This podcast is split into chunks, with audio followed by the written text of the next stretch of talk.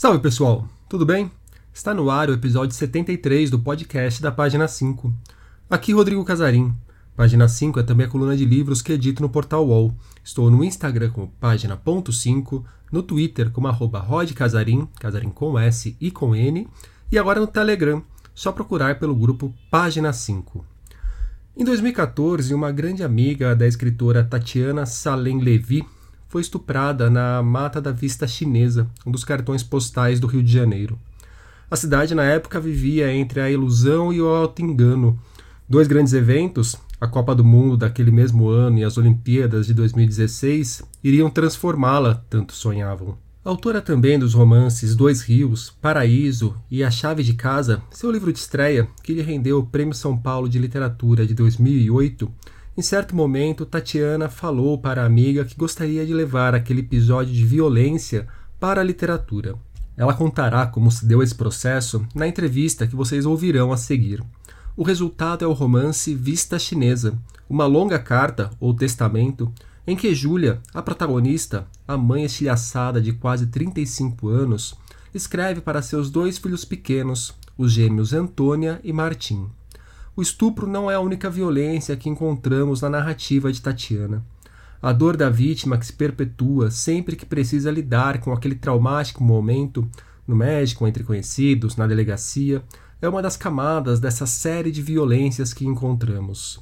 Outra é a da polícia, a tosca polícia, que parece mais preocupada em encontrar alguém, de preferência de pele bem escura, em quem possa jogar a culpa e concluir burocraticamente o caso do que encontrar o verdadeiro culpado pelo crime.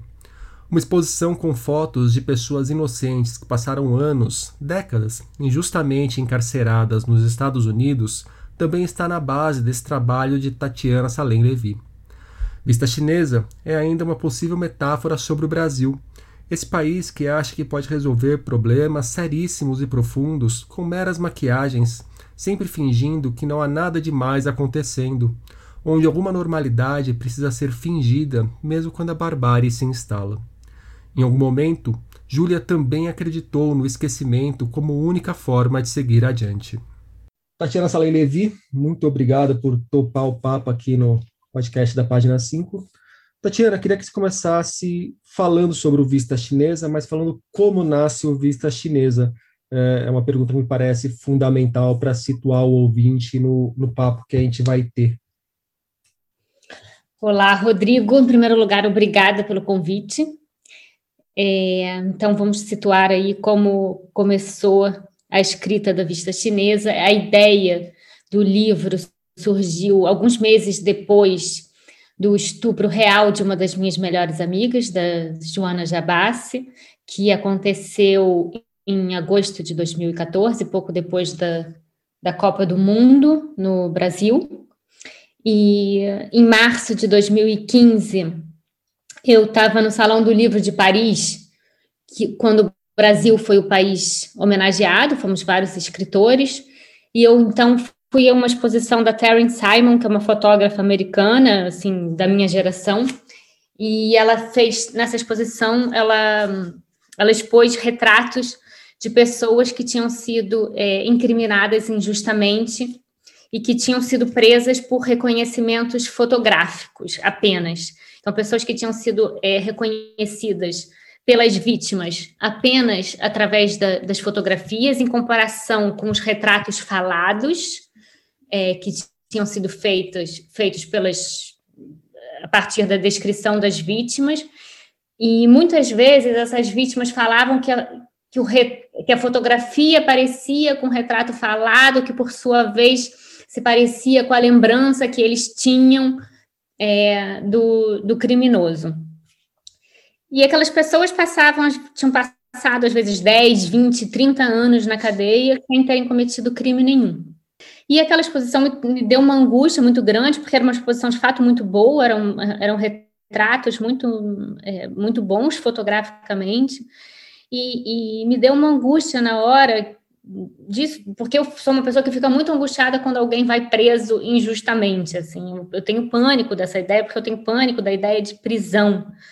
É, então, pensar que alguém passou a vida numa cadeia, sem, ainda por cima sem ter cometido nada, me fez pensar na hora, é, na angústia que a minha amiga, é, pela qual a minha amiga passou na altura do, do estupro que ela sofreu, porque ela é, denunciou o crime, então ela, ela passou por todo esse processo de, de investigação, de ter que ir à delegacia várias vezes para reconhecer é, possíveis suspeitos, e, e aquilo na cabeça dela, aquilo foi muito difícil, porque era uma espécie de revivência do trauma, cada vez ela tinha que recontar a história, ela tinha que ela tinha que se lembrar, claro, mas lembrar foi algo que é, é algo que até hoje acontece inevitavelmente, é, mas tinha que reviver naquele espaço da, da delegacia, que é um espaço sempre é, muito difícil, muito frio, nada acolhedor, e, e, e também porque ela passou por esse processo de que a gente sabe, diante do trauma, a gente vai misturando as lembranças. É muito difícil essa a gente recompor visualmente esse rosto, né?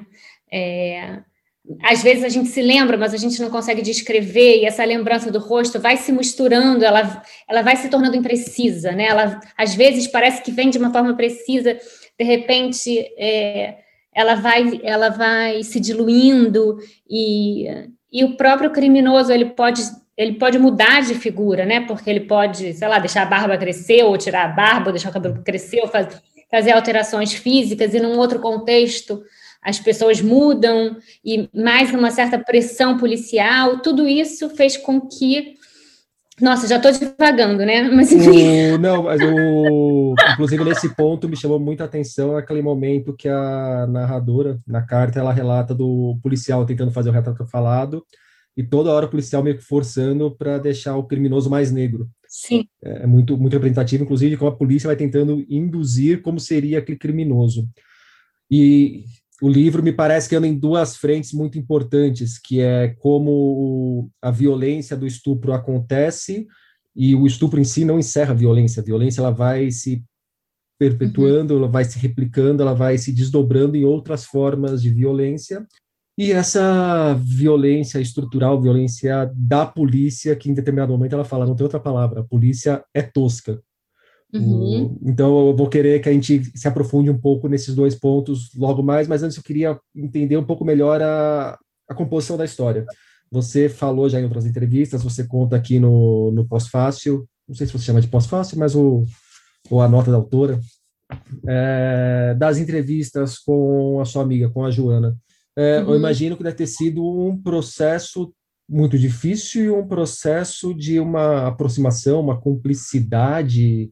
Deve ter sido conversas muito duras que vocês tiveram. Como que foram esses, esses papos? Como que foi a sua transformação ao longo desses papos e a transformação da sua amiga ao longo desses papos?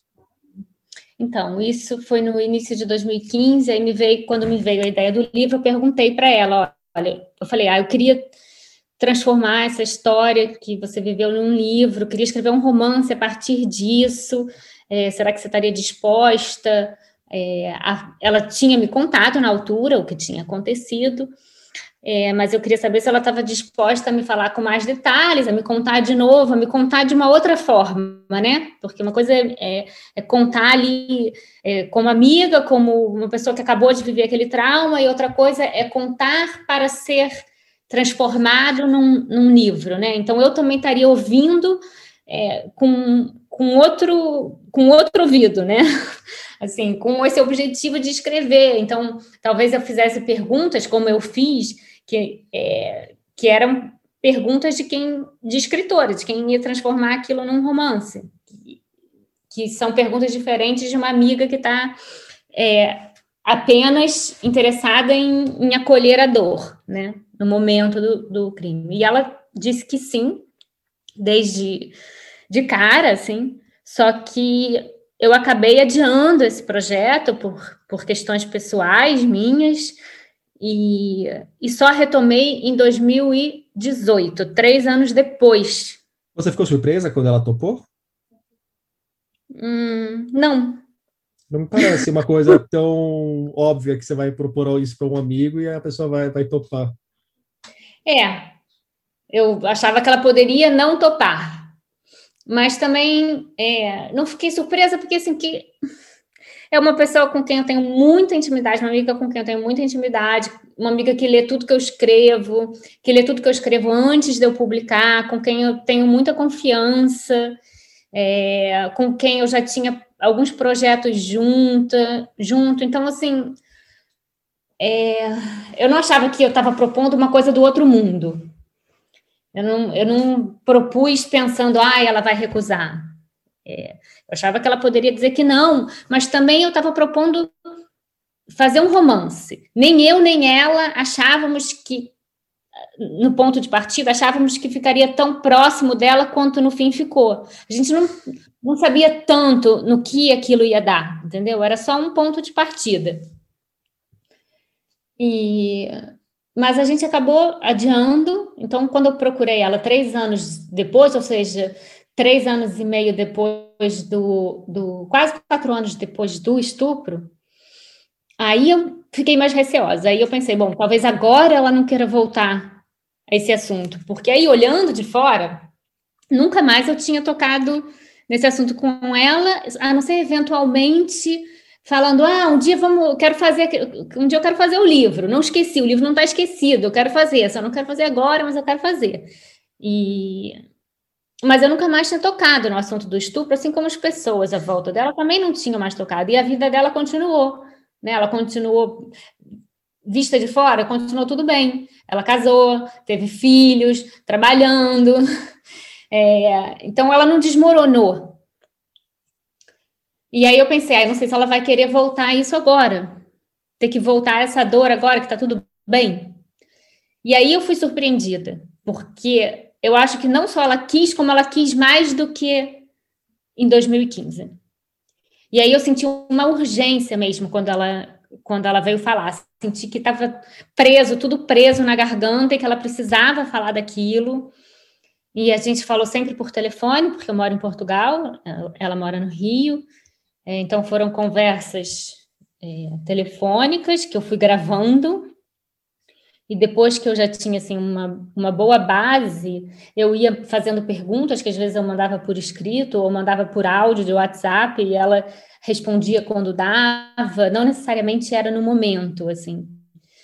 É, é claro que eram conversas emotivas, mas não eram tão emotivas quanto as pessoas que perguntam acham que foram eu acho que elas tinham uma, uma certa proteção, uma certa proteção do tempo, da distância temporal, uma certa proteção pela objetividade do, é, do propósito, que era transformar num livro. É, então, era diferente dela estar, tá, sei lá, num, num divã psicanalítico ou dela estar tá no calor do momento. E, e ela eu acho que tinha um engajamento dela naquilo de, de servir aquele propósito de, de me dar as informações, e eu estava muito numa de escutar, de falar muito pouco, eu praticamente não falava, eu praticamente só ouvia e fazia perguntas, mas acho que foi um, um, um movimento muito importante para ela, porque essa troca permitiu, fez com que ela falasse coisas que ela não tinha falado nem no divã psicanalítico, entendeu? Que ela nunca tinha falado nem quando tudo aconteceu, que foi essa questão dos detalhes. E foi isso que, que guiou o rumo do, do romance.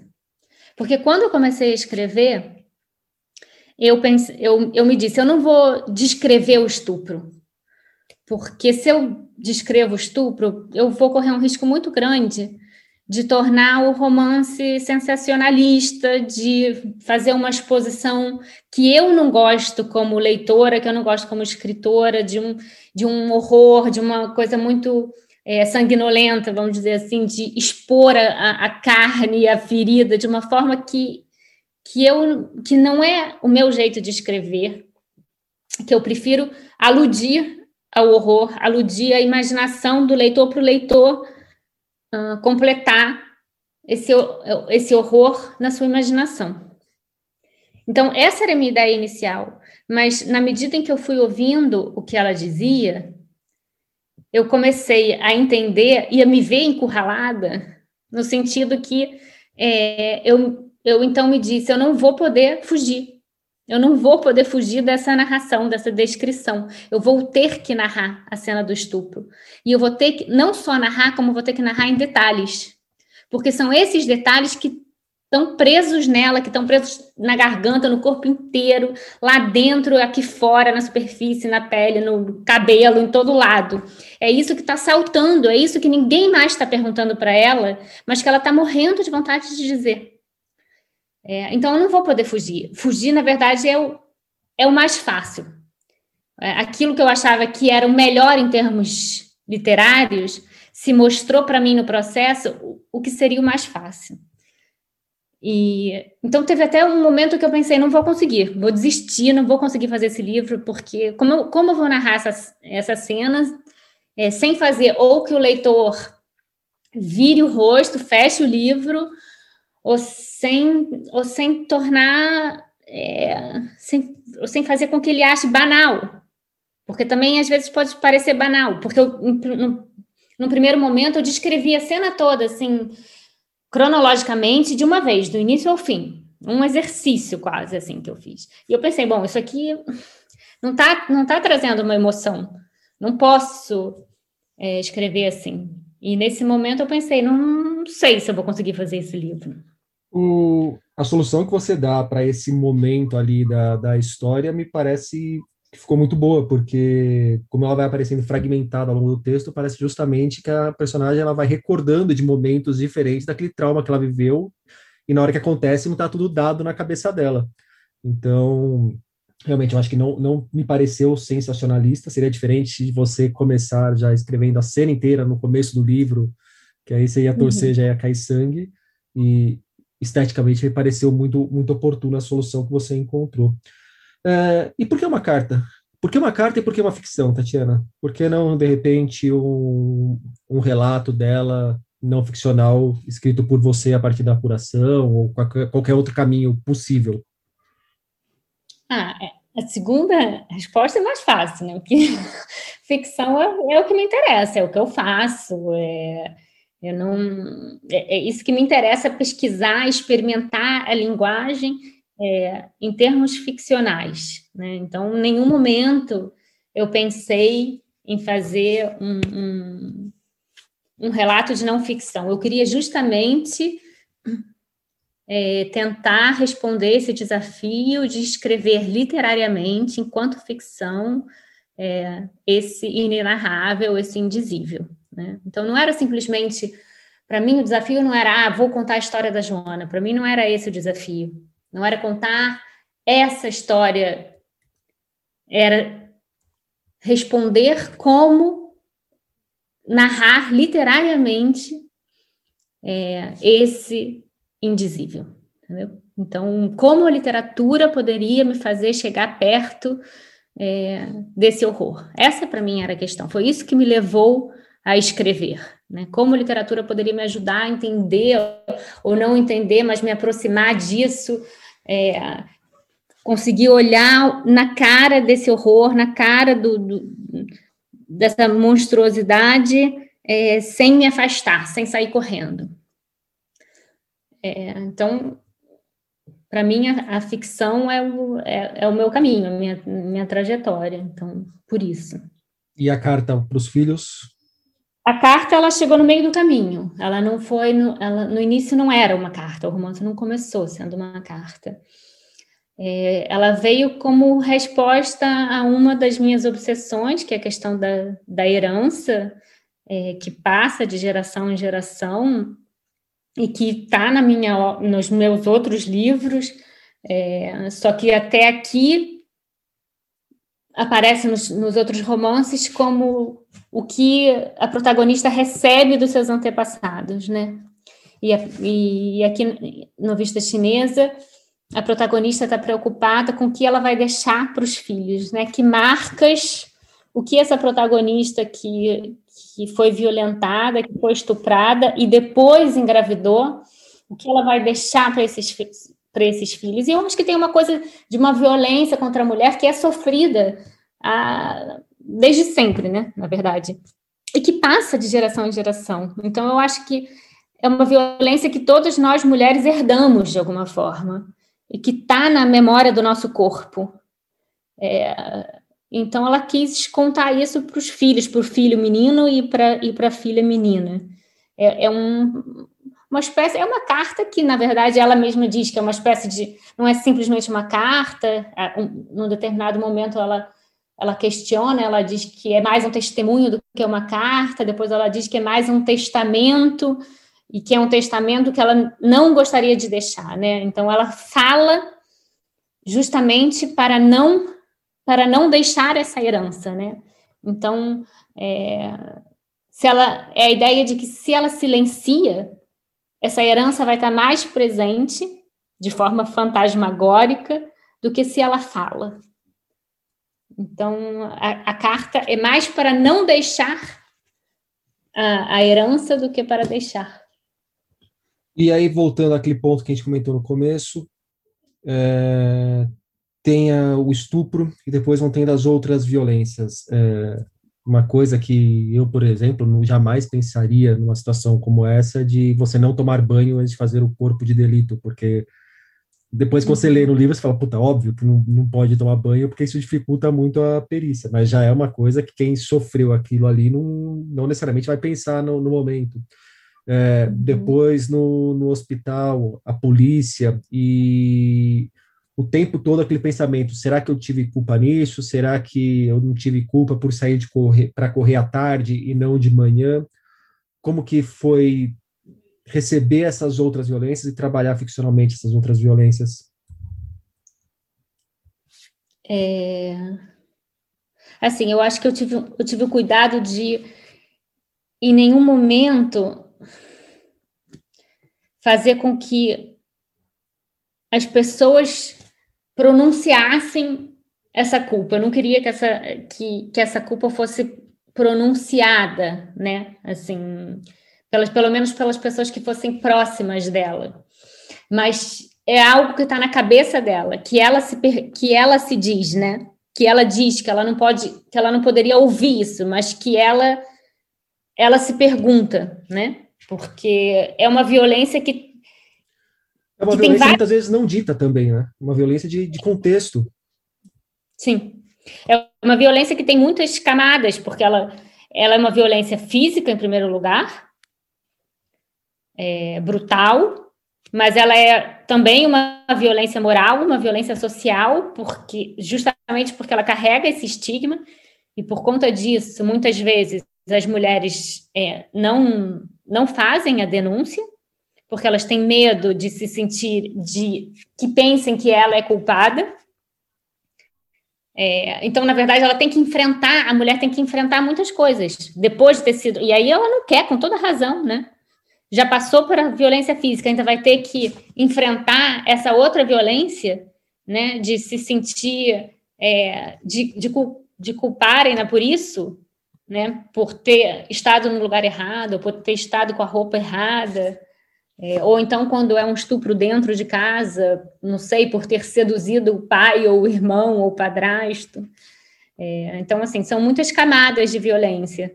Aí o que eu estava falando um pouco no, quando eu vi a exposição da Terence Simon é que também na exposição eram, de forma geral, eram negros, eram pessoas mais pobres, e isso é uma coisa que a gente sabe que se repete no mundo, né? Não é só no Brasil né? O mundo de forma geral. E então aí eu comecei a ver que havia, mu havia muitas violências, havia violência que ela tinha sofrido, mas além dessa violência, tinham várias violências dentro da cidade do Rio de Janeiro, né? Então, no Brasil, mas mais especificamente ali naquela cidade que estava sendo transformada para as Olimpíadas. Então, tinha essa violência na procura é, pelo suspeito. Então, essa vontade da polícia de encontrar alguém para prender, para dizer que fez um serviço. É, e aí, nessa procura, a insistência é, por alguém que fosse negro, né? E a, a violência também sobre a própria terra, sobre a própria, sobre a própria floresta. Então, tem um pouco porque a, a, vista chinesa, aquela mata, é uma mata que, num certo sentido, ela é cúmplice do estupro, né? Porque sem a mata, o estuprador não teria cometido o crime, né? Ele precisa estar ali escondido. É, e a mata, ela tem um certo clima de, de horror, digamos assim, né? De, de medo. Mas, ao mesmo tempo, a mata não é cúmplice daquele homem, né? Ela é, é tudo menos isso. E a mata também tem sido também tem sido vítima das violências desde que o Brasil foi invadido.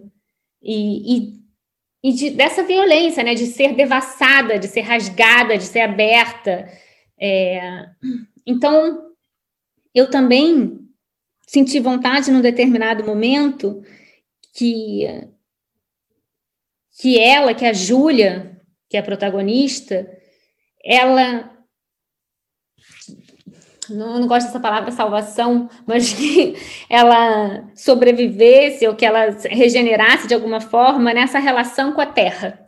É, é... a palavra que me veio na cabeça era meio que se reconectar a, é. a diferentes uhum. frentes, inclusive com o marido, quando ela vai para Tulum, né? Uhum. Exatamente. Então, essa, essa, essa viagem para o México, é, eu acho que ela tem esse sentido, assim, de reconexão com essa terra que também foi violentada, né? no México, no Brasil, na América, de forma geral. É... E tirar da terra essa força de, de reconexão com, com a vida. O, a parte do relacionada à polícia também me, me toca muito, porque é um assunto que eu tenho bastante interesse por questões pessoais da, da minha formação também. É, e me, me marcou muito essa busca, mais do que por fazer justiça, fazer justiçamento, mais do que achar o culpado para enjaular qualquer pessoa, e a forçação de barra sempre para que seja uma pessoa negra, uma pessoa de pele escura, já no retrato falado, até para poder procurar por negros, não procurar por gente de, de pele mais branca. E me chama a atenção esse aspecto, principalmente porque muitas vezes as pessoas esquecem que a polícia ela é o braço do Estado, né? Ela, querendo ou não, ela é o Estado ali na ponta infligindo esse tipo de, de crime. O, como que você, você vê essa questão? Eu achei muito pertinente. Eu não esperava, eu tinha lido pouca coisa sobre o Vista Chinesa antes de ler o, o livro em si e fiquei muito satisfeito, muito surpreso não sei se satisfeita é a melhor palavra, eu fiquei feliz de encontrar algo que eu preferia que não encontrasse por não fazer sentido, se é que você me entende. Mas como foi essa, essa parte da, da construção? Nesse, nesse aspecto, era melhor não encontrar o livro inteiro, né? É, é, é que o outro eu sabia que eu, que eu ia encontrar, né? Mas... É, essa parte foi um misto, assim, do que realmente aconteceu, é, daquilo pelo que a Joana passou, uh, com aquilo que eu falei da, do que me chamou a atenção na exposição, com as coisas que a gente sabe que acontece no Brasil, que a gente lê, que a gente vê no Brasil, e que num determinado momento é, se tornou uma, uma escolha deliberativa no livro, e ao mesmo tempo eu queria, eu queria que fosse clara, mas que também Uh, é claro, né? Evidente, mas com alguma sutileza, né? Que não fosse assim. Porque é um livro que não é. Para mim é muito importante que também não seja uma bandeira, digamos assim. Não é, é um livro que é, é político, claro que é político. Acho que é.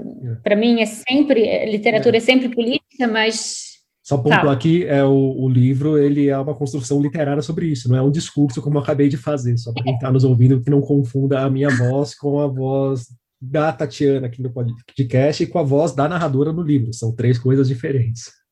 É, exatamente. Então, para mim, era, uma, era importante que isso fosse orgânico dentro do texto, né? Que isso apare, que fosse sendo pontuado, mas aparecendo dentro, dentro da história e dentro, dentro da narrativa da Júlia. É, que, que é um universo de classe média alta do, da Zona Sul do Rio de Janeiro, né? O universo de classe alta, alta da Zona Sul do Rio de Janeiro, A Joana ela trabalha numa empresa de arquitetura, tem um pequeno escritório de arquitetura que ganha a licitação para construir o campo de golfe das Olimpíadas. E ali aparece uma cidade de Rio de Janeiro entre os dois grandes eventos, as Olimpíadas e a Copa do, de 2016 e a Copa de 2014. E você falou agora há pouco da cidade sendo transformada.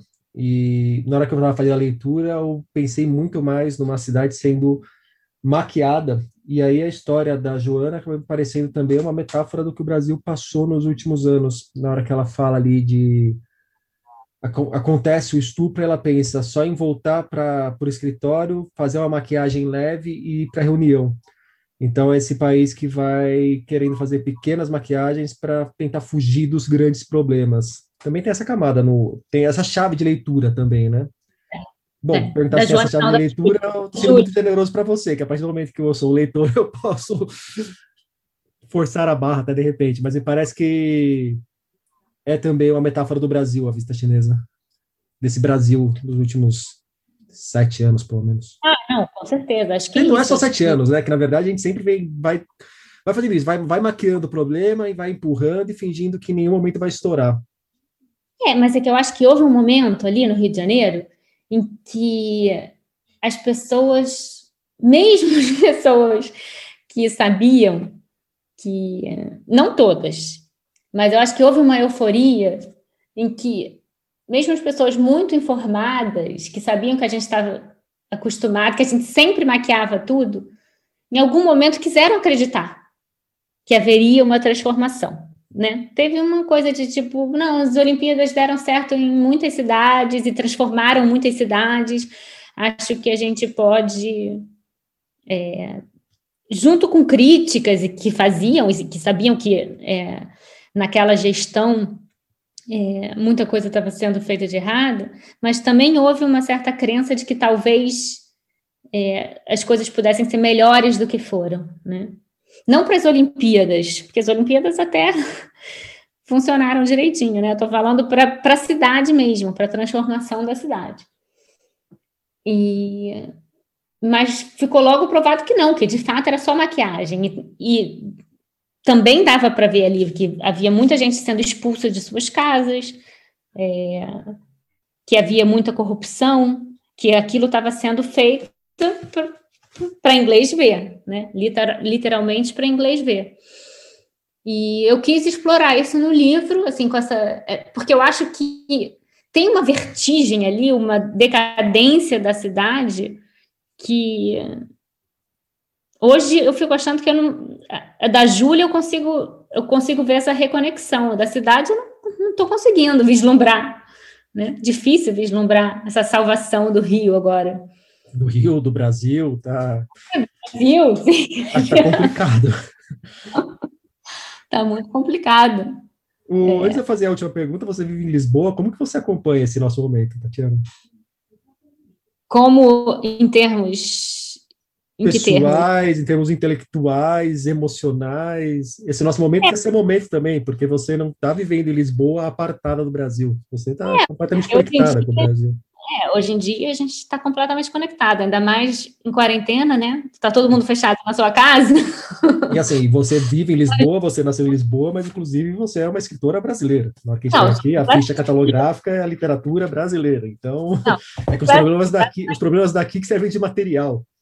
Não, sou completamente brasileira. Inclusive, quanto mais tempo eu fico fora do Brasil, mais eu brasileira, mais brasileira eu me sinto. Até porque estando fora do Brasil é que eu sou vista como brasileira, né?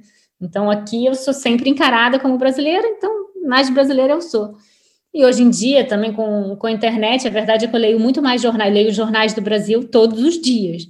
É, WhatsApp, com esses grupos que, de discussão que tem, então estou sempre discutindo. Eu sei muito mais da realidade do Brasil do que da realidade de Portugal hoje em dia, porque também me inquieta muito mais. É porque a realidade de Portugal é chata, não acontece nada, né? Perto do Brasil. Não acontece nada. É muito engraçado, porque de repente eles, acontece uma coisinha e é um grande problema, aí você vai ver o problema e fala, gente, eu não consigo me sensibilizar com esse problema, porque não, o Brasil está é... acabando, né? Eu, eu então, estive em Portugal assim, no final do ano retrasado e na TV se ligava, era assim, crime bárbaro aconteceu, você vai ver, tinham roubado a quitanda da esquina.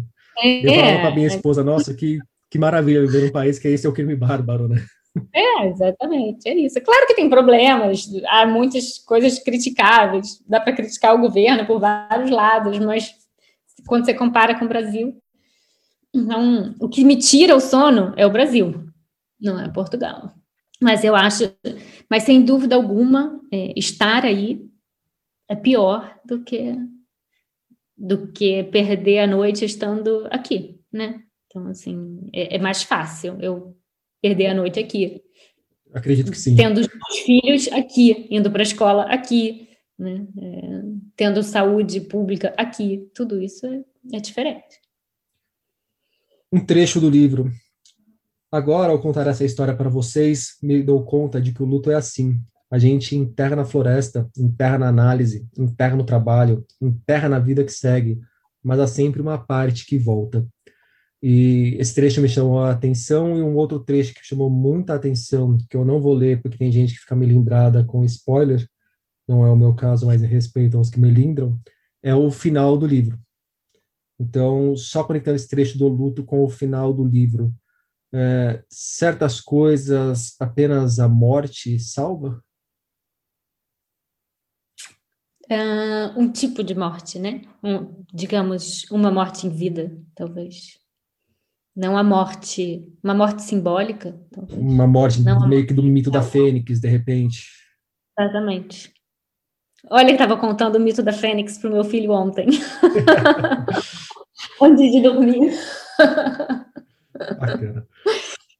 Tatiana Salim Levi, muito obrigado pelo papo. Obrigada a você, Rodrigo. Vista Chinesa de Tatiana Salem Levi chega aos leitores pela Todavia.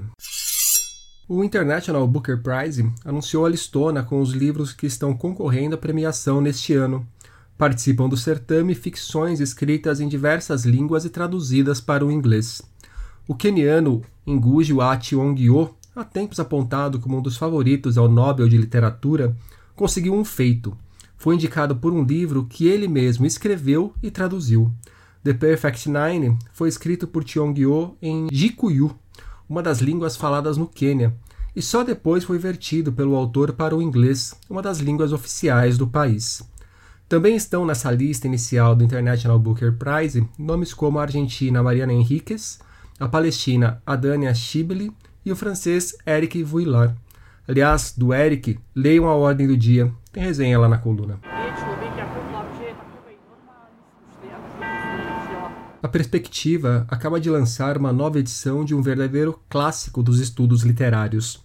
Eu falo de Mimesis, a representação da realidade na literatura ocidental, trabalho colossal do filólogo alemão Eric Auerbach. Quem fala sobre ele para a gente é a editora da Perspectiva, Gita Ginsburg.